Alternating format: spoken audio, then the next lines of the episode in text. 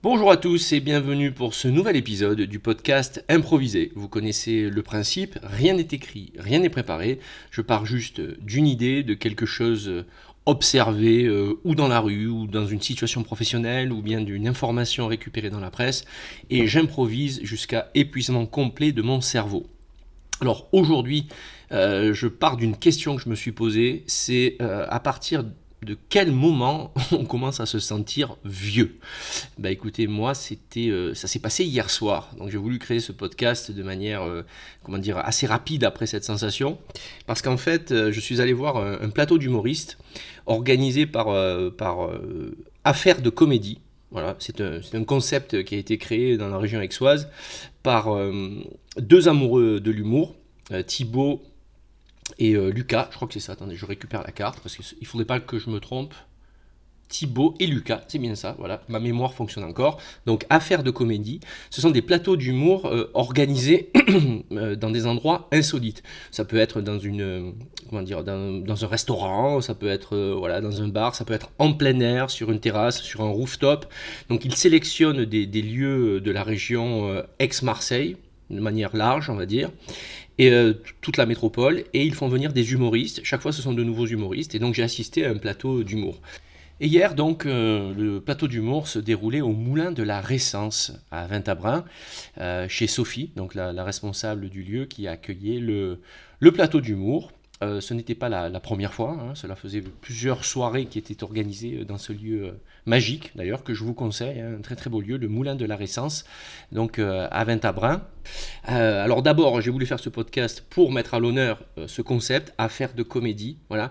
si vous avez l'occasion, allez les voir, suivez-les, vous les trouverez sur les réseaux sociaux parce que c'est un super concept. Voilà. Et, surtout, c'est un concept qui est simple. Euh, je veux dire, ces, deux gars, euh, avec leur, comment dire, leur, troupe d'humoristes, ont créé quelque chose de simple, c'est-à-dire un plateau d'humour qui se déplace, soit dans des lieux publics, soit en entreprise. Mais voyez, il n'y a pas de marketing moderne du 21e siècle où on vous promet de vivre une expérience révélatrice de plénitude qui va transformer vos, euh, vos, désirs, vos sensations, blablabla, avec tout ce bullshit façon L'Oréal, euh, vous le valez bien, etc. Non, c'est quelque chose de simple, basé sur des sensations. Passer un bon moment entre amis, dans des lieux agréables, euh, le prix n'est pas très élevé, c'est pas très cher. Euh, la nourriture et les boissons sont plutôt de qualité. Les humoristes sont bons. Euh, il n'y a que de la bienveillance. Bref, vous passez un bon moment et c'est ce que je qualifierais d'un bon moment d'humanité. Voilà, ça c'était pour le coup de pub et je les mentionnerai lorsque je publierai le podcast. Et pourquoi est-ce que je me suis senti vieux? Parce qu'ils avaient tous 30 ans, les humoristes. Et moi, à 30 ans, j'étais même pas humoriste. Et en fait, ce qui s'est passé, c'est qu'ils ont utilisé des expressions qui ont ringardisé ben, mon vocabulaire. C'est-à-dire que à plusieurs reprises, sur les cinq humoristes qui sont passés, ils ont utilisé l'expression Ouais, tu sais, euh, t'as un date. T'as un date. Mais, jamais j'aurais pu utiliser cette expression. Tu sais, t'as un rencard. tu vas voir euh, une, fille, un garçon. T'as un rendez-vous. Tu vois T'as un plan. Voilà. Mais t'as un date. Et je me suis senti vieux. Je me suis dit, mais je veux dire, je peux même pas les rattraper. Vous voyez ce que je veux dire? C'est passé dans le vocabulaire courant, et puis tout le monde comprenait ce qu'il disait. Hein ouais. Personne n'était choqué. Et moi, je me suis dit, heureusement que j'étais pas sur le plateau. Voyez? Je veux dire, j'étais juste dans, le, public. Oh là là, avec mon vocabulaire de ringard, là, j'aurais été. On dit, ah oui, mais c'est le boomer du coin. C'est l'œuvre sociale du Comedy Club. C'est-à-dire, on prend un vieux, allez, 50 balais. Allez, viens, tonton. Allez, vas-y, allez, fais tes blagues, tes Fais tes blagues des années 80, papy. Voilà, allez, on l'applaudit. Ouais, ben oui. Bon, il a pas tenu les 20 minutes, il est épuisé, tonton. Il est tout fatigué, c'est pas grave. Oh, mais allez, on va le laisser partir parce qu'il a un rencard. voilà. Non, mais c'était une drôle de sensation. Euh, de, voir une nouvelle génération d'humoristes arriver euh, comme ça, avec des, des sujets plutôt d'actualité. On voit que leurs préoccupations ne sont pas toujours les mêmes que, les nôtres. Euh, ça crée euh, effectivement un décalage. Euh, j'ai trouvé ça très frais. j'ai trouvé ça plein, je sais pas comment dire. Je trouvais qu'il y avait de l'innovation quand même dans ce que j'ai entendu comme, comme blague, comme humour. ils n'étaient pas dans la répétition et dans la copie, je trouve, hein, de certains humoristes.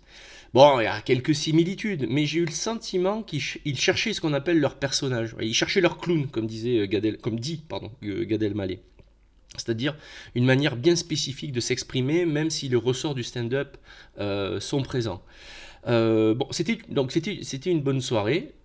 Et puis, euh, mais ça m'a confronté, voilà, au fait que comment dire, on peut être tenté à notre époque de, parce qu'on a les réseaux sociaux, parce qu'on a donc Internet, et parce qu'on peut travailler à distance et communiquer à distance, bah, d'être dans ce qu'on appelle une, bulle d'écho, c'est-à-dire qu'on ne va se rapprocher que des gens euh, euh, qui nous ressemblent. Pardon, c'est une bulle d'écho digitale euh, qui crée beaucoup de problèmes, notamment sur Twitter, puisqu'on on est dans une bulle avec des gens, entre guillemets, qui nous ressemblent, qui communiquent comme nous, et qui, qui vont nous donner l'impression que le monde est comme ça. Et là, en allant à l'extérieur, hein, dans la vraie vie, vivre un moment, eh bien, on se confronte à une réalité à laquelle on n'a pas accès.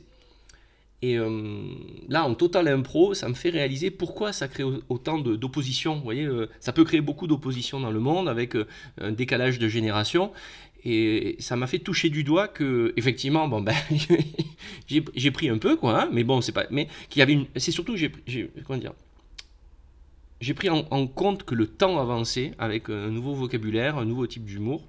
Ça m'a plu, ça m'a secoué et donc, euh, bah, euh, ça, euh, comment dire, ça redynamise ma capacité à m'émerveiller, mais à accepter la différence. Et, dans le, et ça ne devrait pas être un problème, la différence, sauf si effectivement on reste trop dans cette bulle vous voyez, digitale où on, se conforte dans ses idées, dans sa perception du monde, avec des gens qui vous disent Bah oui, bah c'est évident, et qui parlent comme vous, avec le même vocabulaire, avec les mêmes préoccupations. je reste convaincu qu'on a beaucoup à prendre de la jeune génération. Moi, je l'ai vu avec mon fils. J'ai une théorie euh, qui ne vaut que. qui n'a aucune valeur, bien entendu. Hein. C'est juste une perception euh, limitée du monde euh, au travers de mon tout petit filtre.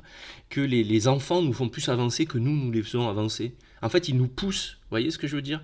On est là pour les aider à, se structurer et à, découvrir le monde avec des, des, règles peut-être sociales, parfois morales, je sais pas, de, on va dire du, plus jeune enfant, du tout petit enfant jusqu'à l'adolescent, euh, ça part, on va dire, voilà, de la propreté jusqu'aux règles, entre guillemets, de bienséance, voyez mais eux-mêmes ont leur propre expérience de vie.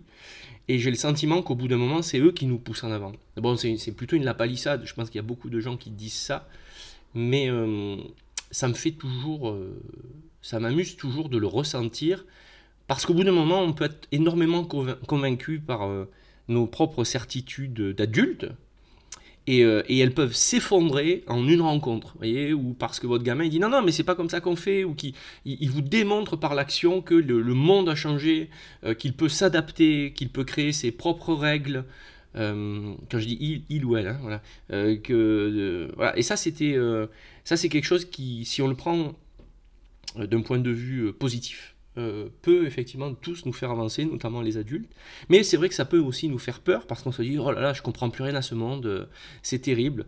Euh, voilà. J'étais pas parti pour vous parler de ça, hein. j'étais vraiment parti sur l'humour, mais voyez, je reviens toujours sur, sur le rapport entre les gens et l'humanité, etc., notre capacité à, à, progresser.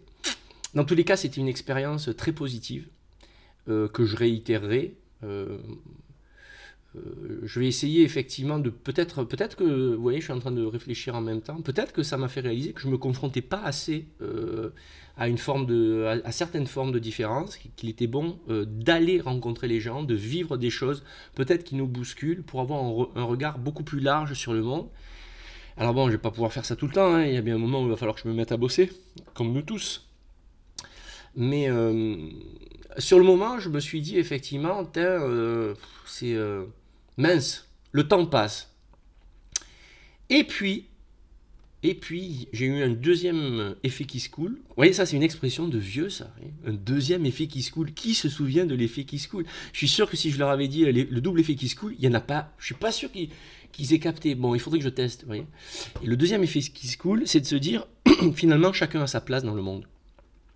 Parce que euh, j'ai eu le sentiment qu'ils apportaient quelque chose sur le plateau, mais que d'autres humoristes que je connais ou moi-même auraient pu apporter euh, quelque chose de, quelque chose de, différent et qui aurait été euh, complémentaire, non concurrentiel. Voyez euh, et donc, euh, au bout d'un moment, donc pendant une, microseconde, j'ai été un petit peu inquiet. Et puis après, je, me suis rassuré parce que je me suis dit, après tout, j'ai de l'expérience. Bon, eux aussi, hein. ça se trouve, ils ont commencé l'humour en même temps que moi. Voilà. C'est juste que c'est pas le même centre, les mêmes centres de, de préoccupation. C'est pas les mêmes centres euh, d'intérêt. par contre, j'ai eu après, j'ai eu une discussion avec la responsable du lieu. On a parlé de leur comment dire, de leur, euh, bah, de leur spectacle, de leur intervention, de leur sketch, puisqu'ils avaient chacun une dizaine de minutes, 15 minutes peut-être. Et je me suis dit qu'ils avaient du courage, euh, parce qu'ils euh, sont de plus en plus nombreux à faire ça. Et donc, la, qualité qui est demandée en termes d'écriture, mais surtout dans le fait de pouvoir se différencier, bah, ça va pas être facile. Parce que ils peuvent cumuler énormément de vues sur les réseaux sociaux, vous voyez, euh, TikTok, Instagram, euh, parce qu'avec les réels, ça part très très vite.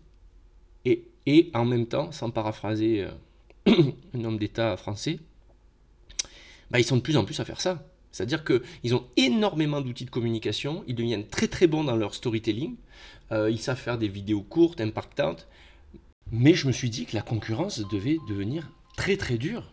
Et donc le challenge, ça va être pour eux de trouver un personnage qui se démarque euh, de, ça. Et euh, voilà, donc on a eu cet échange avec la responsable du lieu qui, a, qui accueillait ce plateau d'humour. Au final, euh, ça a été quand même une expérience particulièrement positive. Je me suis pris un petit coup de pied au derrière. je dois bien le reconnaître. Hein. Je dois quand même, ça a été un peu piquant en disant mince, la vache, il y a une vague euh, d'humoristes qui se pointent là. Parce que, vous voyez, moi j'avais commencé à faire de l'humour en 2014 et on était euh, toute une bande d'humoristes à se retrouver dans les plateaux d'humour de la région euh, d'Aix-Marseille. Et j'ai eu le sentiment au bout d'un moment qu'il y a eu un creux parce que je voyais plus de plateaux d'humour. Moi je m'en suis détaché pour, pour des raisons qui me sont personnelles. Non, non, je m'en suis détaché parce que j'ai commencé à faire plus de seul en scène que de stand-up. Et voilà, j'ai décidé de me concentrer. Mais enfin, sur ce que j'avais à faire. Et mais il y avait moins, de moins en moins de, plateaux d'humour tels qu'on les a connus. Et là, d'un coup, il y a une sorte de renouveau. Euh, et j'ai été agréablement surpris parce que les, deux responsables, donc Thibaut et Lucas, m'ont dit que voilà, ils ont jusqu'à une cinquantaine d'humoristes de qualité qu'ils peuvent présenter date après date à leurs clients et dans les lieux où ils ont joué. Et ça, j'ai trouvé ça euh, très positif, parce que ces deux gars ont une vraie culture de l'humour, ils font venir des humoristes invités euh, d'autres régions, notamment effectivement de Paris, ils ont travaillé à Montréal, et ils ont eu envie de donner leur chance à, la région d'Aix-Marseille. Et bien, tout ça, c'est beau. C'est beau parce que, entre guillemets, voilà, c'est de la jeunesse, c'est des gens qui ont, qui ont envie, qui, euh, on leur dit non, il faut pas aller là parce que ça marche moins bien ou pas, mais ils s'en foutent parce que eux, pour eux, il y a du potentiel et ils apportent quelque chose de nouveau et ils ne se la pètent pas avec des grands. Je reviens là-dessus, mais parce que ça m'a plu, quoi. Ils ne se la pètent pas avec des grands concepts modernes de marketing euh, euh, qu'on se traîne là, que ce soit pour les voitures, les restaurants, euh, les habits, les boissons, vous voyez, ou à la fin, on sait même plus ce qui nous est vendu. Là, simplement, ils proposent bah, du plaisir quelque part du bonheur, mais au sens de, la sensation, de l'humour dans des lieux agréables où des humains se rencontrent avec, enfin, des humains se rencontrent et retrouvent d'autres humains qui sont là pour leur donner du plaisir et les faire rire et passer un bon moment. Donc c'était une super expérience. Je me suis senti vieux, allez, peut-être 20 secondes et puis j'ai dépassé ça. Peut-être qu'il faut que je réitère l'expérience. Il me tarde déjà de me sentir à nouveau vieux, ça va parce qu'au final, je me attendez, alors là, j'ai un final pour ce podcast. Alors attention, c'est voilà, ça va être un twist énorme euh, parce qu'au final, le fait de me prendre un coup de pied au derrière et de me sentir vieux, ben, au final, ça m'a redynamisé. Donc je me sens encore plus jeune que ce que je ne me suis jamais senti. Magnifique, magnifique. Merci à ces humoristes qui génèrent de la créativité pour ce podcast. Merci à eux. Donc je rappelle, donc Affaire de comédie, Lucas, Thibault, vous les trouvez sur les réseaux sociaux. Les réseaux sociaux, excusez-moi, c'est un comédie club itinérant. Ils ont du talent, ils présentent des humoristes formidables et les lieux qu'ils réservent sont tout aussi exceptionnels. Merci de votre attention et à très bientôt pour un nouvel épisode du podcast improvisé.